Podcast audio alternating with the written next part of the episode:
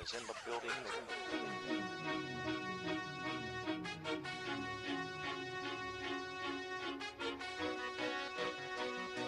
Fala galera, beleza? Sejam bem-vindos ao segundo episódio do Hard Count. Aqui quem fala é o Dema e no programa de hoje o assunto é Super Bowl. E mais uma vez ao meu lado estará essa enciclopédia do futebol americano, o meu amigo Bado. Mas antes de chamar o Bado, nós gostaríamos de agradecer a todos que escutaram o nosso primeiro episódio e enviaram seus feedbacks. Para quem quiser continuar nos ajudando, nos siga lá no Instagram, no arroba hardcountpodcast, ou mande um e-mail com dúvidas, sugestões, elogios, críticas, enfim.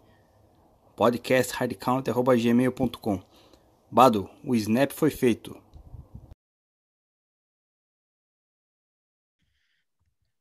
Fala moçada, beleza?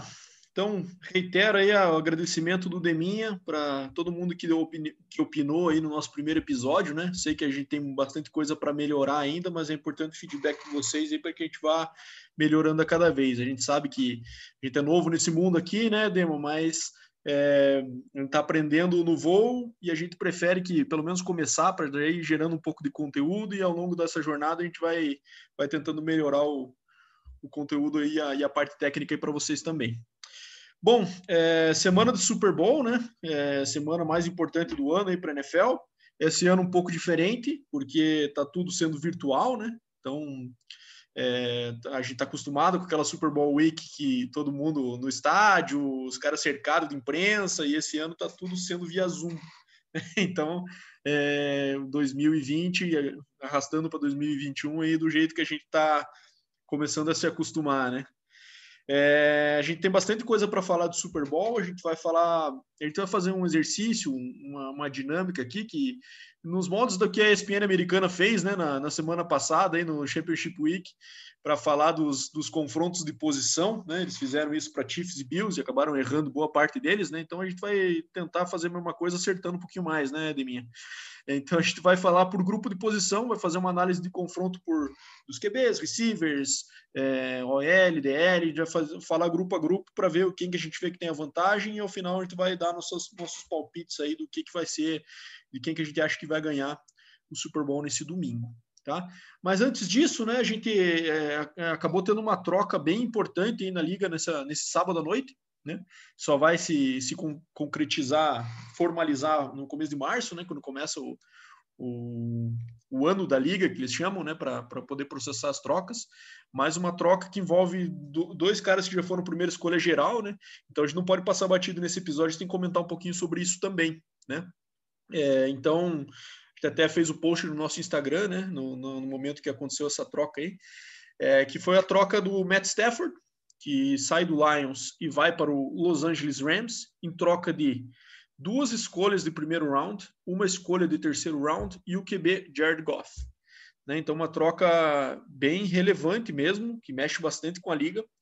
E, e a gente está aqui para falar um pouquinho disso também. Primeiro de tudo, acho que um minuto de silêncio para o Jared Goff, que vai deixar de morar em Los Angeles para morar em Detroit, né? Então vai ter uma queda aí na, no hype dele, com certeza.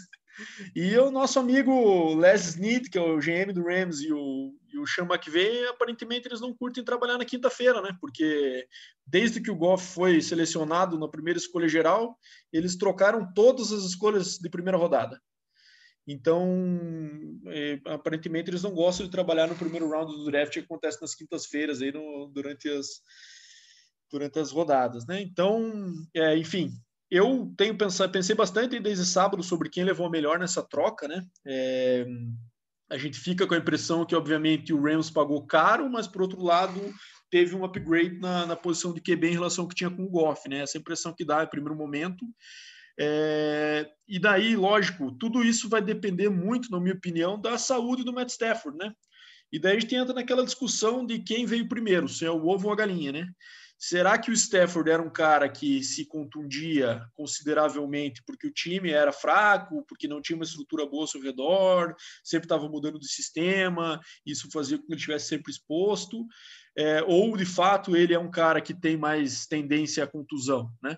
Porque isso vai ser bem determinante para o futuro dessas duas franquias aí a curto prazo, né?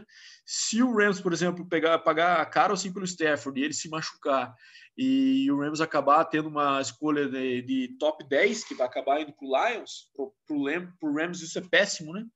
É, porque ele deu muito valor na, na, na esperança de ganhar agora. Já para o Lions isso é ótimo, né? Que ele vai poder pegar caras que vão ser muito mais relevantes para o futuro do, do time, né? Então, assim, é, é uma troca que, ao meu ver, eu sou um grande fã do Matt Stafford, acho que é um cara que, é, se tivesse tido mais suporte na carreira, teria com certeza avançado mais em playoffs, ido mais para playoffs, primeiro de tudo, né, e conseguido avançar, né, é, mas acabou indo para o Lions, que é uma, uma franquia, assim, é, de um nível, vamos falar assim, medíocre, né, na questão do histórico da NFL, eles, há tempos que não conseguem se acertar, e mesmo com o cara do talento dele, acabaram basicamente jogando a carreira fora. Ele é um cara novo, ainda tem 32 anos, né? Então tem pelo menos aí uns, são, que, uns 7 anos de carreira, 7, 8 anos de carreira, pelos que mesmo jogando hoje. Então ele pode ter uma carreira nova, basicamente, pela frente com o Rams, e vai para um time com um cara que é um gênio ofensivo, também um cara novo, um cara moderno, né? Que é o, que é o Sean McVay, que já tem uma defesa forte. Então o Rams, assim, tá com um hype danado desde que anunciaram essa troca, né? De de campeão já, abrindo line de campeão para o que vem como favorito, favorito no NFC para ir para o Super Bowl. Então, assim, negócio que é, bateu pesado aí no hype na liga e eu acho que, é, de fato, pode se concretizar. Eu acredito muito que o Matt Stafford vai levar esse Rams para um outro para um outro patamar, sabe? Já para o lado do Lions, vamos ver o que, eles fazem com essas, com essas picks aí, né? Acho que tá muito tem muito material. Se eles não conseguirem é, ganhar, é, transformar isso em vitórias em curto prazo, em dois, três anos, é uma incompetência tremenda, né? Os caras vão ter quatro picks de first round nos próximos anos e ainda o Goff, que é um QB que é longe de ser espetacular, mas é um cara que pode manter um nível razoável aí, né? Para para fazer nem que seja uma transição para eles pegarem um QB no futuro aí que seja mais com o que eles querem, mas é um cara que eles vai com certeza ter o shot dele aí para pelo menos um ano e vamos ver o que, que ele, como que ele se sai para ver se o Lions vai ter que investir nessa posição no futuro ou não. Né? Então, é bem legal essa troca e agora todos os olhos voltados para o Deshaun Watson, né, Dema? É, se, o, se o Stafford saiu tudo isso, imagine o quanto o Watson vai sair, né? Se bem que a gente está falando do Texas, né? A gente nunca sabe o que, que o Texas vai fazer. Pode ser que eles consigam até menos, se bobear na, na incompetência que eles estão tendo no front office recentemente. Fala aí, Demi, o que, que você achou dessa troca aí? Bom, quando eu me referi que você é uma enciclopédia, tá, tá aí, né? Explicado tudo que você relatou com relação a essa troca. É, minha opinião foi que a troca foi muito cara, Acho que o Stafford não, não vale tudo isso, apesar de eu gostar bastante dele particularmente. Né? Tive a oportunidade, inclusive, de, de presenciar ele jogando ao vivo. Né? Minha partida, minha primeira partida que eu fui assistir da, da NFL lá em, Nova York, no MetLife, foi o Detroit Lions e Giants, e o Matt Stafford realmente mostrou que ele é um bom quarterback, ele sabe se portar dentro do pocket, sabe se mover quando necessário, e também necessário que eu digo porque realmente a, a OL do, do Detroit Lions não ajudava muito, né? Então ele essas lesões aí eu acredito que pode colocar na conta da OL que não não protegeu muito bem o, o Stafford enquanto quarterback de Detroit. Né? Acredito que vai ser uma evolução para ele, né? Ele vai ter boas peças no, no elenco ali do, do Rams, né? Tem o tem o Robert Woods, tem o Cooper Cup, então, tem, o, tem os Tyrants lá, o Rigby, enfim, tem boas peças ofensivas, mais o reforço da defesa, né, que tem Aaron Donald, né, Jalen Ramsey, então pro Rams foi uma excelente troca, porque vai o ano que vem, certa, ano que vem não, né, esse ano já no final do ano, quando começar a próxima temporada, vai se candidatar e a brigar pelo, pelo título da NFC, né, isso não tenho a menor dúvida, e com relação ao Lions, cara, você comentou do Jared Goff. Se ele curtir um, um, um rap, um hip hop ali, né, ele vai gostar, né, cara? Terra do Eminem. Então ali pode ser que ele se ache nas quebradas ali, cara, e consiga alguma coisa lá. Mas fora isso, cara, o Lions é um time realmente que é decepcionante. Então, pessoal, a gente não gosta muito de assistir também, né? Até fica meio quando vai jogar nosso fantasy lá, tem poucos jogadores que você pode aproveitar Então, o Lions vai ter essas, essas escolhas de primeiro e segundo round. Tem que aproveitar para tentar remontar a equipe aí para o futuro, daqui a uns 3, 4 anos, começar a pensar em brigar por alguma coisa na NFC. Mas vamos colocar um ponto final nesse assunto agora, né, que movimentou. Ah, e claro, obviamente, né, inflacionou o mercado com relação ao Deshaun Watson que você citou. Então a briga agora vai ser boa. Vamos ver quem que vai oferecer mais para levar o Deshaun Watson, né? Acredito que o Texas depois dessa troca não vá ser tão idiota quanto quanto vem sendo, né? E vai querer cobrar caro, mas vamos lá, vamos falar do Super Bowl, coisa que interessa. Primeiramente, vamos trazer uma uns comentários aqui rápidos, né? Umas curiosidades do Super Bowl número 55. Vai ser o desempate, né, entre as conferências. Cada uma já venceu 27 vezes. O, o jogo será realizado no Raymond James Stadium pela terceira vez e é a quinta vez na cidade de, de Tampa. Então, uma, uma cidade né, na Flórida que adora sediar o Super Bowl. E é a primeira vez que um time da casa vai disputar no seu próprio estádio. Apesar que na, nas camisas ali você vai ver o Tampa Bay utilizando a camisa de visitante, né? Então, isso é um, uma mística que existe aí também no, nos últimos anos, que dos últimos 16 Super Bowls, 13 o vencedor usou o uniforme com a camiseta branca, né? O ano passado o Kansas usou a camiseta vermelha, novamente vai usar esse ano, mas não sei como é que vai vai sair, se vai manter esse tabu ou se o Tom Brady que ganhou quatro usando branco e uma apenas e uma derrota só, né? No caso vai vai quebrar esse escrito do Kansas ali falando do jogo agora, vamos começar o nosso nossa dinâmica ali que o que o Bado comentou, né? Vamos começar falando do sobre os quarterbacks da de cada equipe para a gente decidir aí o que a gente acha, quem vai ser, quem leva o a melhor em cada lado da, da moeda aí. Então, Bado, questão de quarterbacks aí, vou começar com você. Quem que você acha que que leva aí a melhor no confronto entre Tom Brady e Patrick Mahomes? Bora lá então, Neymar. Vamos começar essa, essa batalha aí das posições. Bom, na minha opinião, acho que tem uma vantagem clara para o Mahomes nessa, nesse confronto. Né? Não é porque eu sou um fã dele aí, mas eu acho que a gente vai tentar fazer uma dinâmica aqui que leva em consideração não só o nível dos caras, né, mas também o quanto o matchup favorece ou não favorece, né? E eu acho que aí, cara, a gente pode até discutir, ah, o Brady teve mais TDs na temporada que o Mahomes, o Mahomes teve 38, o Brady teve 40 na temporada regular, né? Mas, cara, o Brady teve 10 TDs nos últimos três jogos ali contra Atlanta, Detroit e Atlanta de novo, né? Isso deu uma maquiada boa nos números dele ali, né? É, teve dois jogos e quatro TDs nas duas últimas semanas e na última semana específica o Mahomes nem jogou, né? É, então, assim, não só por isso, né? Mas eu acho que, assim, o Mahomes é um cara que tem muito sucesso contra blitz, né? Então, desde 2018 ele é o melhor QB é, quando ele sofre pressão de quatro, de, de cinco ou mais caras né, é, da defesa. Então, isso é a base da defesa do Tampa Bay, né, cara? Uma defesa que é de muita pressão e o Mahomes lida com isso com uma facilidade muito grande. Ele tem o melhor rating entre todos os QBs da liga é, quando se fala em jogadas contra blitz. Né? Mas o que é mais legal desse confronto, cara, eu acho que é uma tendência aí da liga, e para mim é de grande satisfação, né? Porque eu sempre fui um cara que defendeu que, na verdade, é importantíssimo você ter um QB do nível alto, né? É, às vezes os times fazem aquelas estratégias de draft, do tipo, ah, eu vou pegar um cara no segundo round, vou pegar um OL na primeira, vou pegar um receiver bom na primeira e deixar o QB para depois, que geralmente não funciona, né?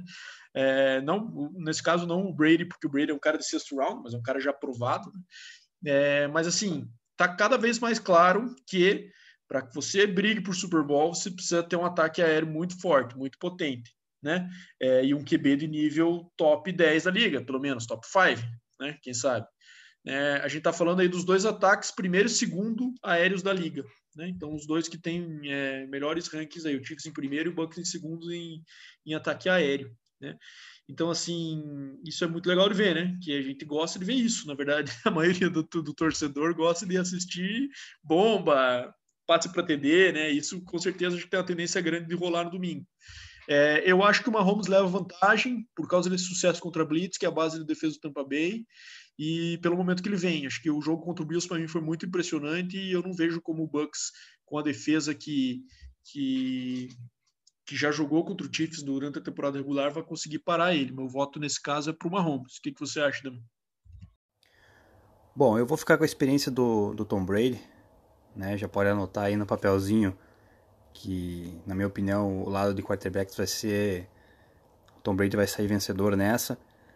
É, os números do Mahomes na temporada regular são melhores, né? Tem mais touchdowns, menos interceptações, tem um rating melhor, né? Você mencionou a questão do, dos últimos jogos do Brady ser contra Atlanta, contra Carolina, adversários mais inferiores, e ele ter feito 10 touchdowns nesses jogos.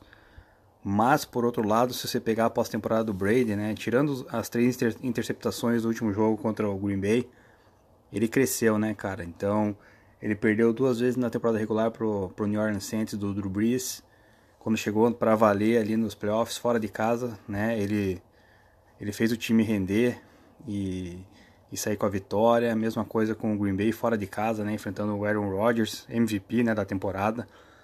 Então, acho que a questão da experiência do Tom Brady vai prevalecer nesse, nesse confronto. Ah, levando em conta ainda que a defesa do Tampa Bay pode ajudar ele, colocando ele em situações melhores de, de posicionamento de campo, né, como fez contra o Green Bay também, deixando na cara do gol ali. Então, né, eu vou ficar com a, com a experiência do Tom Brady, também vou torcer para ele. Não posso, não posso ser diferente, né? Torço pro, pro rival de Kansas City.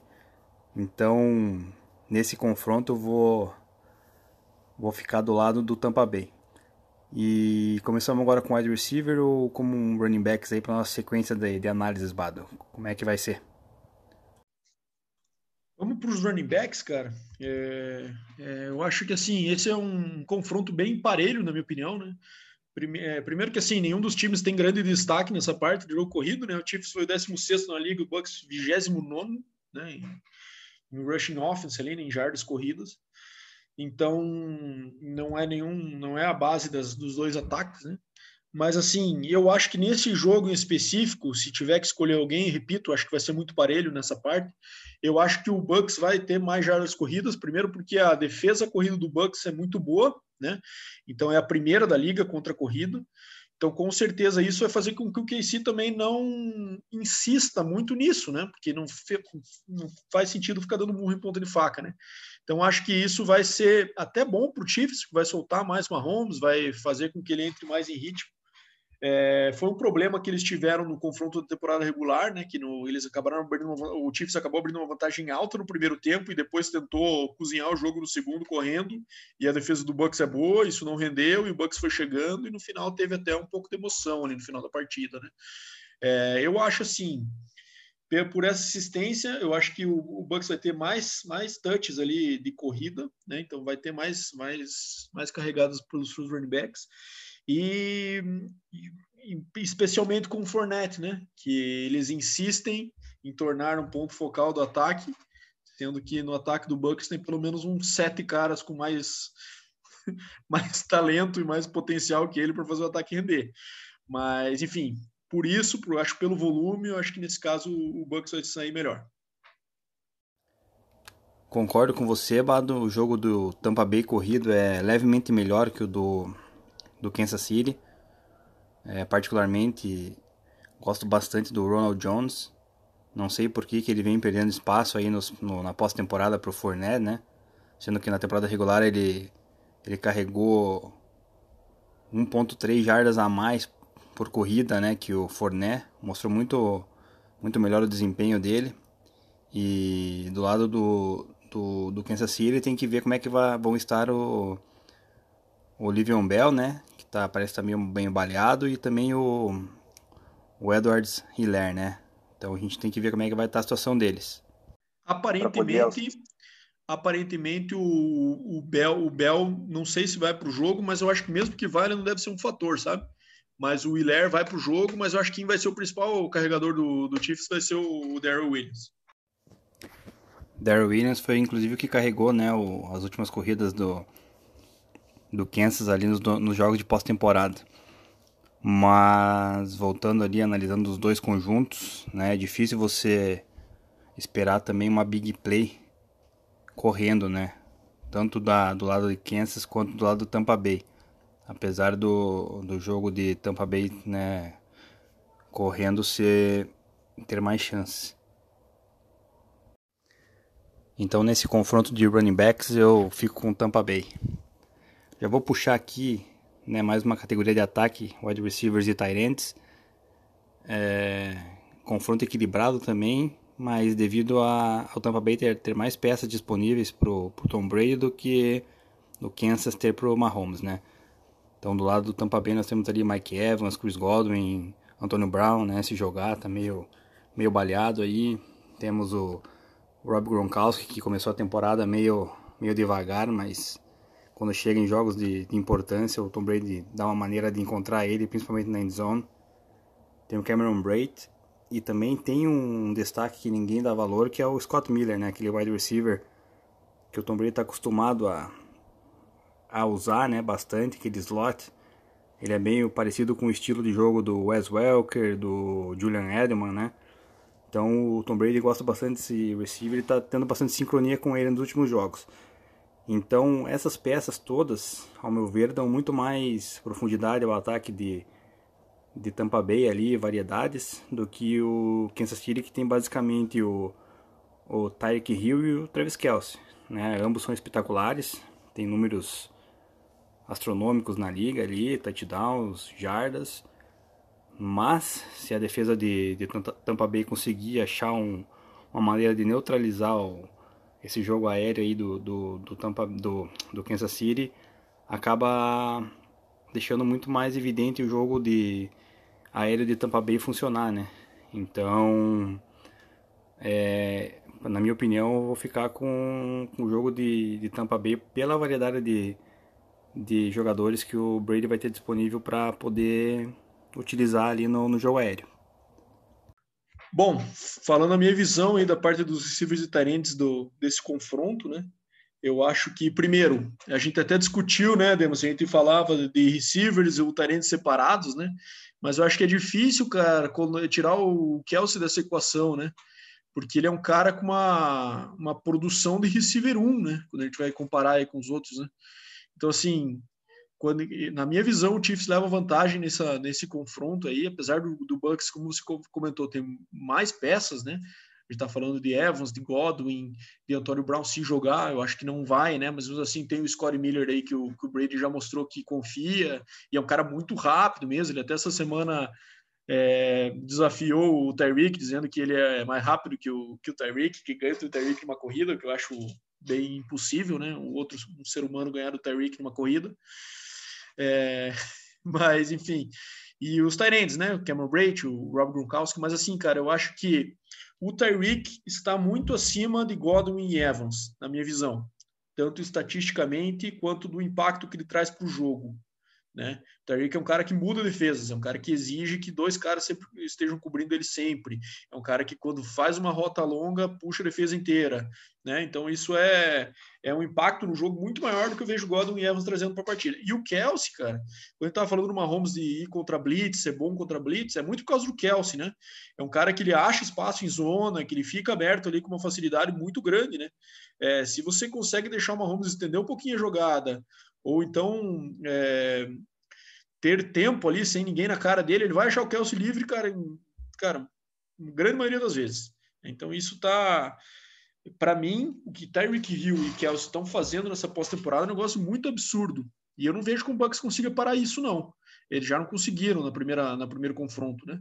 É, eu sempre lembro desse jogo aí, porque foi muito marcante. O Tyreek Hill conseguiu 200 já no primeiro quarto, cara. Acho que eu nunca vi isso na vida. É, e, e, é um. Não tem, né? É um cara que é difícil de marcar. Você não consegue mudar muito esquema para marcar ele, nem colocar um. criar um cara do nada que vai conseguir equilibrar a velocidade com ele, né? Então acho que são caras muito impactantes e que são muito diferenciados para suas posições. Por isso eu acho que o Chiefs leva vantagem nesse confronto, aí, apesar de ter, como deixa eu falar, é, do a profundidade do depth chart deles nessas posições é menor, né? A gente está falando depois do Terry Hill, vai ter quem? Sammy Watkins, que está sempre baleado, tem Marcus Robinson aí, que agora está na, na lista do Covid essa semana, é, o Michael Hardman, né? Que, que teve um jogo bom semana passada, é, semana, na semana anterior, apesar do problema que ele teve. Né? Micolé. Mas, é, o Micolé. Isso mesmo. Então, é, com certeza, quando a gente vai falar de depth, o Bucks é mais talento, mas eu acho que impacto e quando a gente vai falar em produção mesmo, acho que vai acabar dando Chiefs aí com, com Tyreek e, e Travis Kelsey. Então, faltou agora falar da, da OL, né, para fechar o ataque. Então, a OL, acredito que você vai concordar, né? Não tem muito o que falar. Que a OL de Tampa Bay deve ser infinitamente melhor que a do Kansas, né? Que vem sofrendo, inclusive, com desfalques, né? Até, deixa eu até pegar na minha cola aqui que eu anotei.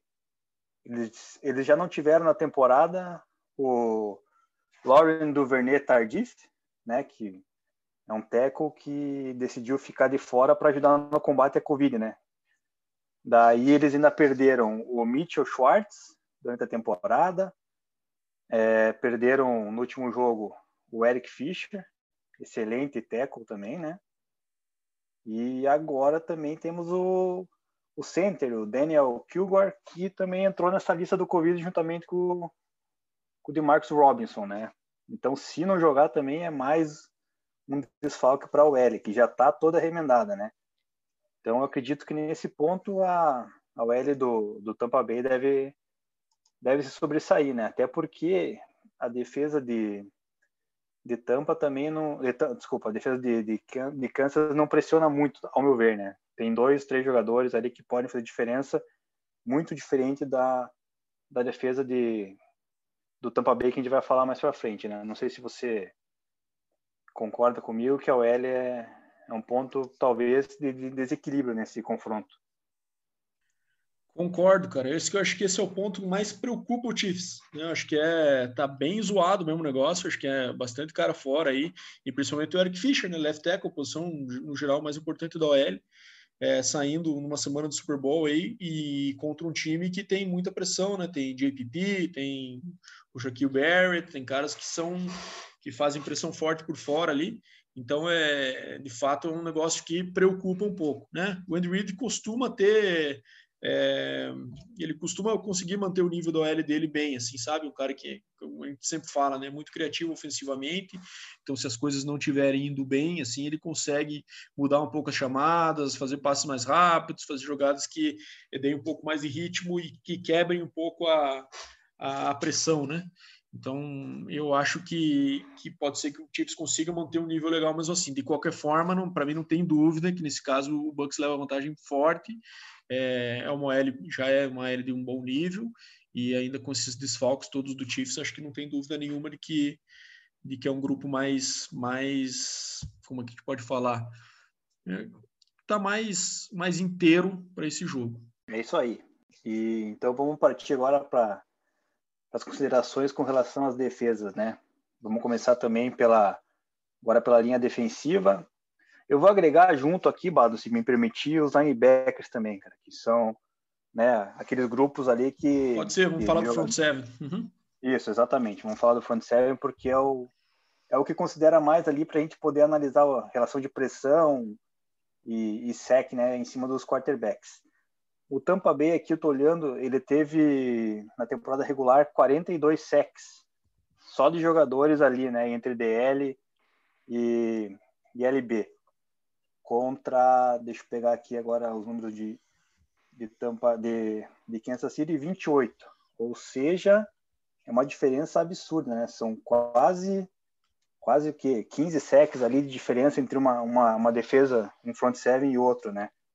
Então você vê nomes ali na defesa de Tampa Bay como JPP, é, Damoconsu, William Galston, o Devin White, Lavon David, Shaquille Barrett, você vê que são nomes de impacto, né, defensivamente. E do lado do Kansas City você tem ali um Chris Jones, um Frank Clark, e acabou, né, cara? Não tem mais ninguém que possa destacar aqui, digamos assim, com relação à pressão e sec, né? Então, para mim também nesse ponto, a defesa do Tampa Bay ali, pelo menos o front seven, leva leva extrema vantagem com relação ao ao de Kansas City. É, esse aí também tem um gap grande, né, cara? Quando a gente for comparar os dois times aí, né? Assim, a defesa do Kansas City é aquela coisa. É, depende muito de como vai o ataque, né? Acho que todo time de futebol é assim, claro, mas é, no Chiefs isso é mais acentuado. Né? Acho que é, o Chiefs depende para botar pressão no adversário de ficar duas postes acima, que o, que o ataque adversário fique um pouco mais unidimensional ali para o passe, para que ele consiga é, pressionar e principalmente a secundária começar a fazer as jogadas ali, né? Tá falando da secundária um pouquinho mais para frente. Mas nesse caso não tem dúvida nenhuma. Nos LBs, é, a gente está falando aí da, da, primeira defesa contra a corrida da liga, né? Então acho que isso aí já fala por si só, né? Tem Devil White e Lavonte David são caras que vão sideline até sideline, então são caras e, não, que estão num nível muito alto, né? E além disso, com essa pressão, né? Shaquille Barrett, falou Ndamo Konsu, que é um cara muito experiente também, né? Meio porco, é verdade, mas é experiente, né? Um cara meio sujo. e o JPP ali por fora, né? Então, também é um, são caras que preocupam, com certeza, a, a OL do Chiefs sem o, sem o Eric Fischer. E para mim não tem dúvida que o front seven do defesa por si só, né? A defesa do Chiefs contra a corrida é uma grande numa peneira, né? Então, é, eles têm um sorte, não a sorte só, a competência de ter montado um time com um ataque muito forte que muitas vezes fica à frente do placar e faz com que os times desistam de correr muito cedo, né? É, e daí com isso eles conseguem manter uma um, um, bom nível de pressão, né? Mas assim, se fosse o time jogo corrida contra corrida o jogo inteiro, a defesa do Chiefs ia sofrer muito, cara, porque é muito fraca contra a corrida mesmo, é a 21 primeira da liga contra a corrida. Então, assim, para mim não tem dúvida. Já falando da 21 primeira contra contra a primeira, né? Quando eu falar de corrida e, e na pressão, é, o Bucks tem uma estratégia muito mais agressiva e a DL e os LBs também conseguem ajudar muito nisso. Então, assim como na OL, a gente está falando de no front seven também acho que é vantagem clara aí para o Bucks. Deixa eu pegar um gancho aqui te fazer uma pergunta com relação, inclusive, ao último jogo entre da vitória do Kansas City sobre o Bills, né? O Bills claramente não tem um jogo corrido, né? Forte. Aí, por causa disso, aparenta que a DL, inclusive de, de Kansas, tenha se destacado, né? Ou você acha que que não. Eu acho que sim, cara. É, eu, não, eu, assim, é isso, cara. Assim, a, a, sorte, o Chiefs ele faz, faz com que o jogo leve para esse lado, né? Que os times abandonem a corrida. Então, e, se o Bucks, se o Chiefs conseguir fazer isso, daí o jogo fica muito para a favor do Chiefs, sabe? Quem sabe que o Brady conta a pressão, se ele é um cara mais pressionado, ele começa a, a jogar num nível bem abaixo, né? Foi o que aconteceu nos dois Super Bowls que ele perdeu para o Giants, né? Por exemplo é, que conseguiram botar blitz consistentes nele. Inclusive, o Spagnuolo, que é o coordenador defensivo do Chiefs, era o coordenador defensivo do Giants, pelo menos uma dessas conquistas, pelo que me lembro. Né? Então, com certeza, ele, ele sabe como enfrentar o Tom Brady né? nessa situação. Mas é, mas é isso que você falou, cara. O, o Bills, de fato, abandonou a corrida, e daí começa a aparecer, né? Chris Jones, Frank Clark, e os, e os safeties lá, principalmente no fundo, né? Que ele tá falando do Tyron Matthew, do, do Thornhill, né? Que, e, e, do Daniel Sorensen também começa a aparecer aí para fazer para fazer cometer turnovers ali para a defesa do Chiefs. Então, já que você citou eles aí, cara, manda ver aí, começa aí a análise de, de cornerbacks e de safeties aí, cara, pra gente. É, na minha visão, acho que a, o Chiefs tem mais playmakers nessa, nessa, nesse setor, né? Que a gente está falando desses três safeties que eu comentei. É, o Bucks tem um cara muito promissor, né? Que é o Adam Winfield, filho do Adam Winfield que jogou no Vikings, Adam Winfield Jr. agora, que está jogando de safety do Bucks. É, é, um cara bom, mas é um cara que também está baleado, né? A gente está com os dois safeties do, do Bucks estão baleados, né? Então a gente provavelmente não vai saber Bom, vamos falar então dos DBs agora, né? Então a gente está comentando aí do, dos cornerbacks e dos safeties dos dois times. Eu acho que o talento dos dois times nessa, nessa, nessa área está no safeties, né? Então acho que o, o, Tampa Bay, principalmente com o Adam Winfield Jr., que é o, um cara que entrou na liga aí com um nível muito bom, né? Vindo da Universidade de Minnesota, ele é filho do, do Adam Winfield, que era, que era cornerback do Vikings, né? Mas ele tá baleado assim como o Whitehead, né, cara? Então, que é o outro safety do, do Tampa Bay. Então, isso com certeza, enfrentando o ataque com o poderio do Chiefs, aí vai, vai complicado, né? Enfrentar os caras não estando 100% né? E eu acho que o Chiefs tem muito talento nessa posição de safety, sabe? Principalmente o Taremetro nesses jogos grandes, nesses jogos grandes ele costuma aparecer bem, assim, sabe? A gente viu isso no Super Bowl ano passado, a gente viu isso no jogo contra o Bills também, ele, já fez algumas jogadas, um cara que cresce nesses momentos. é, numa intensidade muito alta e ele é um cara que puxa a defesa inteira, né? Então, eu acho que, principalmente pelos safeties ali, Thornhill, Daniel Sorensen, o Tyler Matthew. Nos corners, eu acho que o negócio um pouco se equivale, mas acho que o, que o Kansas City tem mais ball rock ali na posição, sabe? É cara que quando o jogo tiver, se o, se o Kansas pular é, acima do placar cedo, são caras que começar, vão começar a aparecer com, com turnover ou com, com big plays. Então, acho que, é, na minha opinião, é uma área de vantagem para o Kansas City Chiefs. Você, Deminha, o que, que acha? Concordo também com relação aos safeties, né? Apesar do, dos safeties ali do, do Tampa terem, terem futuro, especialmente o Winfield Jr. É, e não acabam não sendo muito muito favoráveis ali, digamos assim, para para ganhar a disputa, né? Acredito que o Tyran Matthew e o Daniel Sorensen, eles pressionam bastante, às vezes eles mandam a blitz com os dois ali, né? Um de cada vez, obviamente.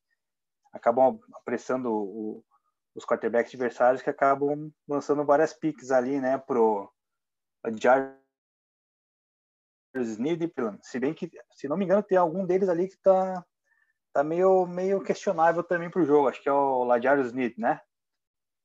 Então... É, tá sim. Isso a gente vai saber mais pro fim da semana mesmo, cara. Infelizmente a gente não vai ter essas informações para esse episódio, mas tem bastante gente que tá questionável, mas na semana do Super Bowl geralmente esses caras jogam, né?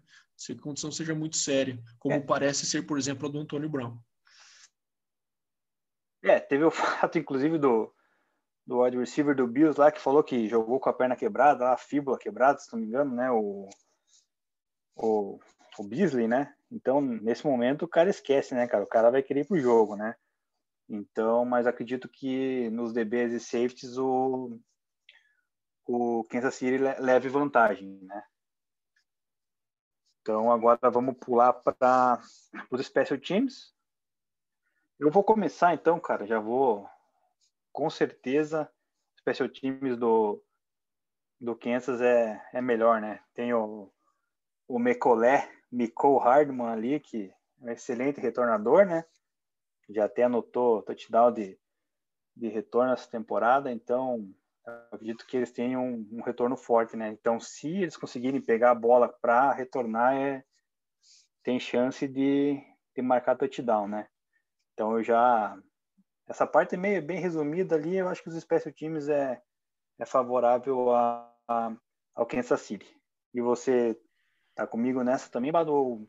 Tô de acordo, de minha. Tô de acordo. Eu acho que o Chiefs tem mais playmaker nessa posição aí, né? Eu acho que tem o Pringles, tem o Michael Hardman, e principalmente nos kickers, né? O Harrison Butker é um cara que durante a temporada ele teve um pouco, ele teve muito problema com extra point, né? Ele perdeu bastante extra point esse ano, mas é um cara que é muito clutch, assim, né? Quando o jogo fica apertado, ele tem o último chute, ele é um cara que pode decidir. É um confiável, assim, né? Tem um range bom, né? Ele chuta de distâncias longas e é um cara confiável nesse momento. Acho que é um kicker mais confiável que o Tampa Bay.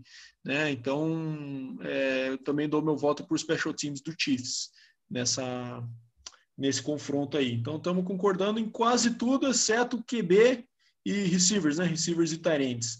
E agora vamos passar então para o último, nosso último confronto aí, que é o confronto dos, dos veinhos, né? Dos nossos HCs, dos vovôs Andy Reid e Bruce Arians. Eu vou começar então é, suspeito para falar, fanzaço do Andy Reid que sou, né? Acho que é um cara que revolucionou a liga, ele é um gênio ofensivo é, e, e, que está colhendo os frutos de toda a carreira, que tem uma carreira um nível muito alto e agora está com, com um time que pode levar ele a múltiplos Super Bowls aí que ele merece. Eu acho que é um cara que, é, comparando com o Arians, é tão agressivo quanto e ele, na minha visão, é muito mais criativo. Né? Ele tem problemas de game, de clock management, principalmente, né? de administrar o relógio em situações de pressão. Isso vem melhorando ao longo dos anos aí. Antes ele fazia muita besteira quando, quando o jogo pressionava, assim, sabe? É, mas eu acho que o, o, ataque dele é mais consistente. É, e eu falo de ataque porque, principalmente porque os dois são caras mais ofensivos, né? Que inclusive chamam jogadas em algumas situações, né? É, tem bons coordenadores ofensivos, né? Como o Byron Leftwich e o e o Eric Bieniemy, mas ele se envolve muito também nessa parte. Então, assim, eu acho que quando a gente fala de agressividade, os dois são muito agressivos, o Aaron se valoriza muito por isso, mas eu acho que o Andy Reid é até mais que ele, a gente viu pela chamada de final de jogo ali contra o Browns, por exemplo, né? É um cara que, que não ousa ir para e, e, apostar no jogo aéreo em situações de pressão. Então, para mim, acho que é muito mais experiência para o lado do Randy Reid como head coach, é, muito mais criatividade no seu ataque e, e também agressividade, eu acho que ele leva vantagem. Então, o Andy Reid, para mim, é um cara muito um nível muito maior e tem, tem a vantagem nesse quesito aí contra o Bruce Arians. O que, que você acha, Neo? Eu concordo também.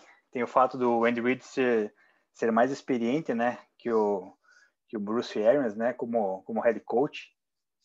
Até chequei aqui os números dele, ele tem né, 221 vitórias em temporada regular contra 76 do Bruce Arians, por exemplo, né? Então é uma diferença absurda. E ambos são campeão, é, duas vezes campeão do Super Bowl, né?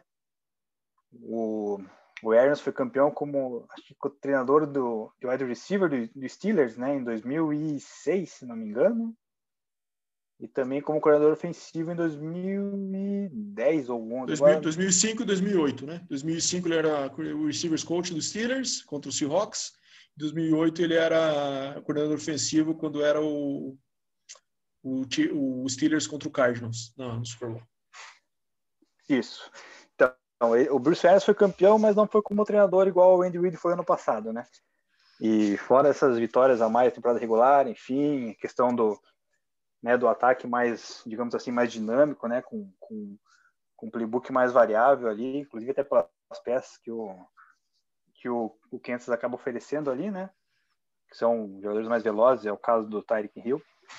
Então, acredito que o Andy Reid ele vai, se precisar também ousar, ele não vai pensar duas vezes, né?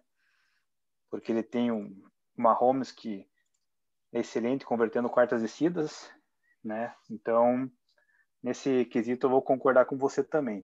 Vamos passar o nosso score total ali, Vamos passar régua aí? que agora já passar régua, então, assim, no QB, eu fui de Mahomes, foi de Brady, running backs, nós dois somos de Bucks.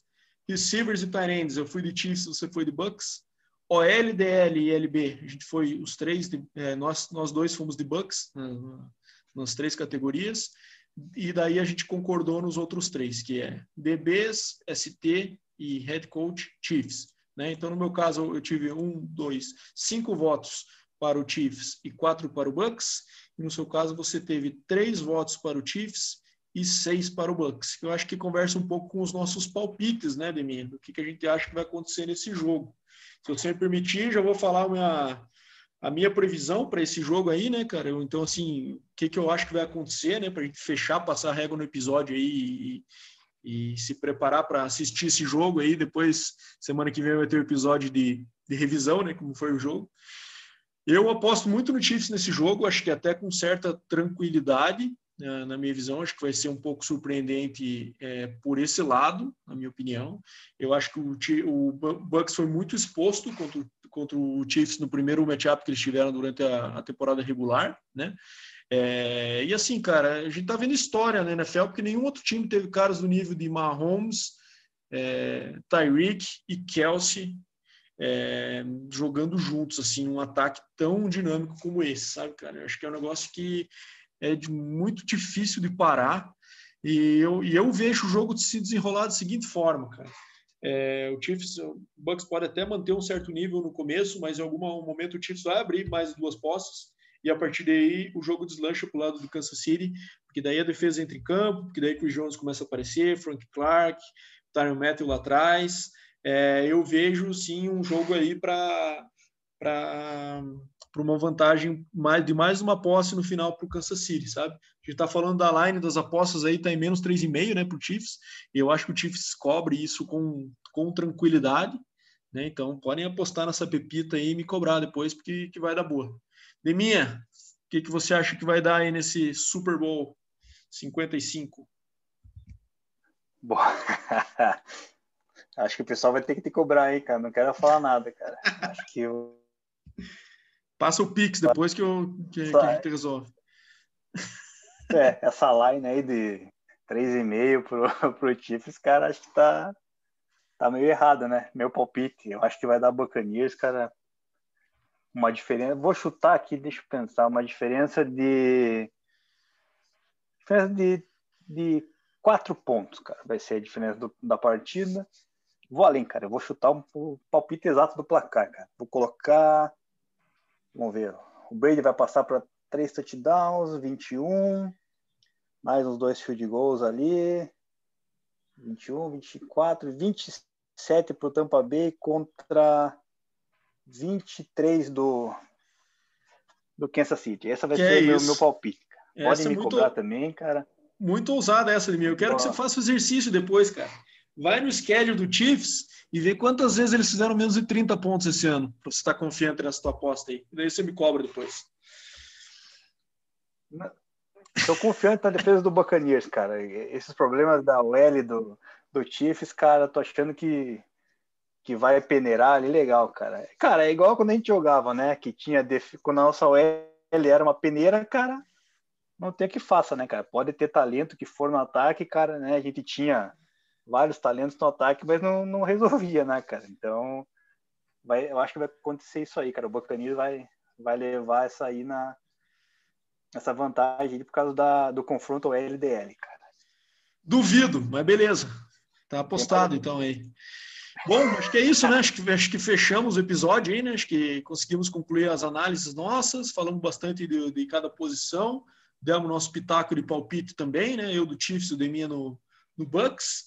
É, semana que vem a gente vai ter o episódio também do, da gente falar um pouco sobre como foi o jogo, né? E, e, a partir daí os outros episódios também tem muita coisa para falar, né, moçada? Acho que assim, ao contrário de muita do que muita gente pensa, é, a NFL tá longe de acabar depois do Super Bowl, né? A NFL, na minha, pelo menos para mim, ela nunca para, sempre tem assunto para falar. A gente vai entrar no draft depois, tem todas as trocas de técnico que a gente ainda não abordou, né? Então não vai faltar o assunto aí para os próximos episódios durante toda essa off-season que vem por aí. Beleza? Meu amigo Deminha, um grande abraço, até a próxima. E é isso aí. Exatamente. Teremos bastante assunto aí para as próximas semanas, inclusive pós-Super Bowl. Então, Agradecer a todos que ficaram até o final ouvindo. E obrigado a você também, né, Bado? E até semana que vem. Um abraço.